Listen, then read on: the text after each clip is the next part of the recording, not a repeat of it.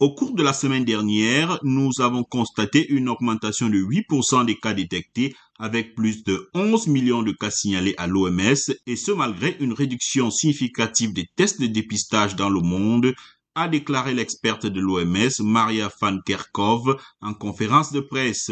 Celle qui est en charge de la lutte contre le Covid-19 à l'OMS estime que la recrudescence du nombre de cas est le résultat d'une combinaison de facteurs. La vague d'infection est en grande partie alimentée par le sous-variant BA.2 d'Omicron qui déjà supplante son frère BA.1 dans certains pays.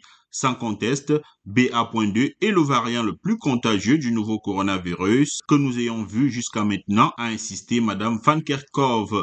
À cela vient s'ajouter la levée des mesures sanitaires prises contre le Covid ainsi qu'une couverture vaccinale incomplète dans de nombreuses régions du monde. Enfin, l'experte de l'OMS déplore la désinformation sur le Covid qui circule à des niveaux très élevés et crée une grande confusion qui profite au virus.